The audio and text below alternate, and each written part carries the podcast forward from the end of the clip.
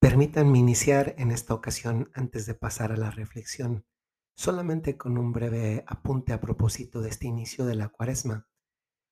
Es tradicional desde hace muchísimo tiempo que la iglesia proponga y lo haga anualmente y vuelva a reproponer cada año de una manera, si se puede decir, incluso a la cual ya nos hemos acostumbrado, hemos hecho un, un, un hábito que hace que ya no percibamos esos, esas propuestas que nos hace la iglesia como algo bueno, como algo realista, como algo posible y también, hay que decirlo, como algo deseable con las prácticas del ayuno, de la oración y de la cuaresma. Yo quería iniciar nada más brevemente un, un breve comentario al respecto porque estaba meditando cómo no se trata simplemente de, de cumplir cosas, o sea, no se trata simplemente de dar, de ser generoso con el tema de la limosna, tanto en lo que doy materialmente como en cómo me doy yo y cómo me entrego yo con los demás. No se trata simplemente de, de privarme de comer determinado tipo de comidas o, o, de, o de alimentos específicos. Y no se trata simplemente de rezar cosas que quizá digo con los labios, pero que no he logrado interiorizar, que no han calado en mi interior. Y justamente aquí es donde tomo pie para profundizar en esto, porque en la meditación que, que he hecho, estaba pensando, una meditación personal, estaba pensando cómo cumplir cosas simplemente por cumplir, pues eso lo puede, se puede incluso hasta cierto punto hacer bien, pero eso no es lo que nos santifica. Este es un camino de tomarnos más en serio la invitación que Dios nos hace a ser santos para comenzar con un estilo cristiano de vivir por medio de una renuncia o por un ejercicio de cosas que ordinariamente pueden suponer un esfuerzo mayor. Y precisamente como se trata de, de algo que va encaminado a convertirse en hábito, entonces no es simplemente dar una palomita porque ya hice esto, ya hice aquello y ya hice esto otro. Se trata de poco a poco ir interiorizando, a ver, yo soy capaz de privarme de algo porque amo muchísimo a Dios, que incluso a través de algo que me es legítimo ofrecerle, que está en mis manos ofrecerle, se lo doy. Así funciona el amor y las relaciones. Cuando alguien está enamorado o enamorada, y recuerden la experiencia de quienes la hayan tenido, pues no es que le cuesta, no es que se plantea si le cuesta mucho o le cuesta poco hacer esto o aquello, ama. Y a pesar de que le cueste, lo hace. Yo pienso, y, y repito mucho ese ejemplo, que es el ejemplo de una mamá que acaba de ser mamá y el bebé o la bebé a las 3 de la madrugada se despierta y se pone a llorar porque tiene hambre. Y no es que a la mamá no le cuesta levantarse para darle el pecho al niño o para cargarlo un momento, o el papá para cargarle también, y, tal vez mm, arrullándolo le, le logran dormir de nuevo. Desde luego que supone un esfuerzo, desde luego que cuesta, pero es que hay como una, una, una reacción muy, muy primaria que hace que uno inmediatamente se vaya a lo hago porque amo.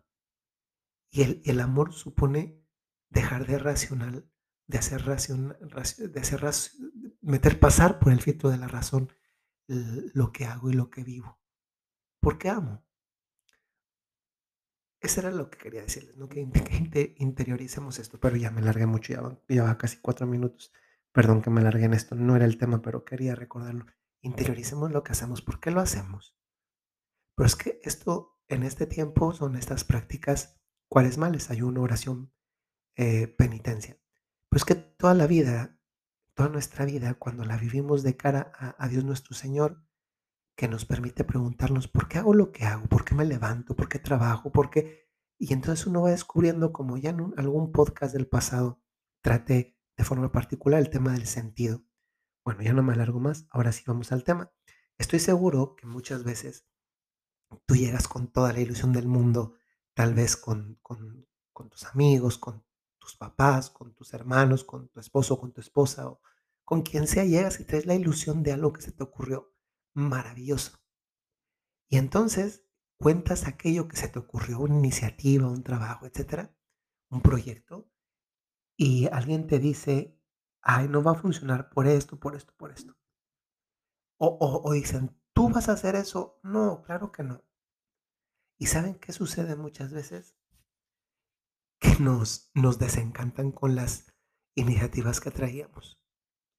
Hay una cosa muy importante. Es verdad que, que pueden existir iniciativas, ilusiones, sueños que tenemos que cuando los contamos, alguien más porque nos ama y porque realmente nos conoce, sabe mm, plantearnos cuestiones que quizá antes no habíamos nosotros mismos visto y eso nos hace o replantear o recular porque uno dice, efectivamente, yo no me había fijado en esto, yo no tengo esta cualidad, no tengo esta capacidad, no lo puedo hacer de este modo o no lo puedo hacer en este momento y entonces reculo y, tal vez o ya no lo hago, lo hago de otra manera o lo hago en otro momento. Y, y esa parte es linda, ¿eh? porque, porque significa que quien, quien nos da un, una palabra no, es, no nos está dando una palabra simplemente porque nos quiere desanimar. Yo conozco y en este momento me vienen a la cabeza nombres de personas concretas que son unas, mm, ¿cómo les dicen ahora? Emprendedoras. Y, y conozco a dos, una que, ven, que, que venden, perdón que voy a decir la marca, a ver si luego los dueños de la marca me mandan un, un donativo porque estoy diciendo el nombre, pero hay una que vende cosas de Thermomix y, y, la veo que pone y pone y pone en sus posts de, de Facebook, pone Thermomix por aquí, por allá. Otra que vende, bueno, es que conozco muchas, ¿eh? Otra que vende joyería de plata, otra que vende este como para poner cosas para viaje, las mochilas, la ropa, calcetines, etcétera. Otra que vende eh, nopalitos, otra que... Y, y, y, y me encanta que las personas sean así, que tengan iniciativa, porque eso habla de la capacidad creativa que hay en tantas personas. Y te aseguro, les aseguro, que también en cada uno de ustedes, en cada una de ustedes hay muchas ideas, porque Dios ha querido participarnos de su, de su acción creadora. Dios, que es nuestro creador, nos hace a nosotros creativos, es decir, suscita en nosotros ideas, iniciativas, etcétera, que muchas veces además redundan para beneficio no solo de uno mismo, sino también de los demás porque les facilitan la vida, se las hacen más bonita, eh, les dan más, más felicidad. Y esto no importa de edad, ¿eh?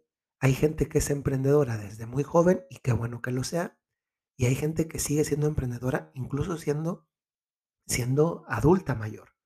Y lo del emprendedurismo también no siempre va de la mano con simplemente ganar dinero, que es muy legítimo cuando son cosas buenas. Yo conozco también a otras muchas personas adultas mayores que son emprendedoras porque se les ocurre que voy a hacer esto. Conozco a una persona que quiero muchísimo de la ciudad de Saltillo que tiene su grupito de viudas.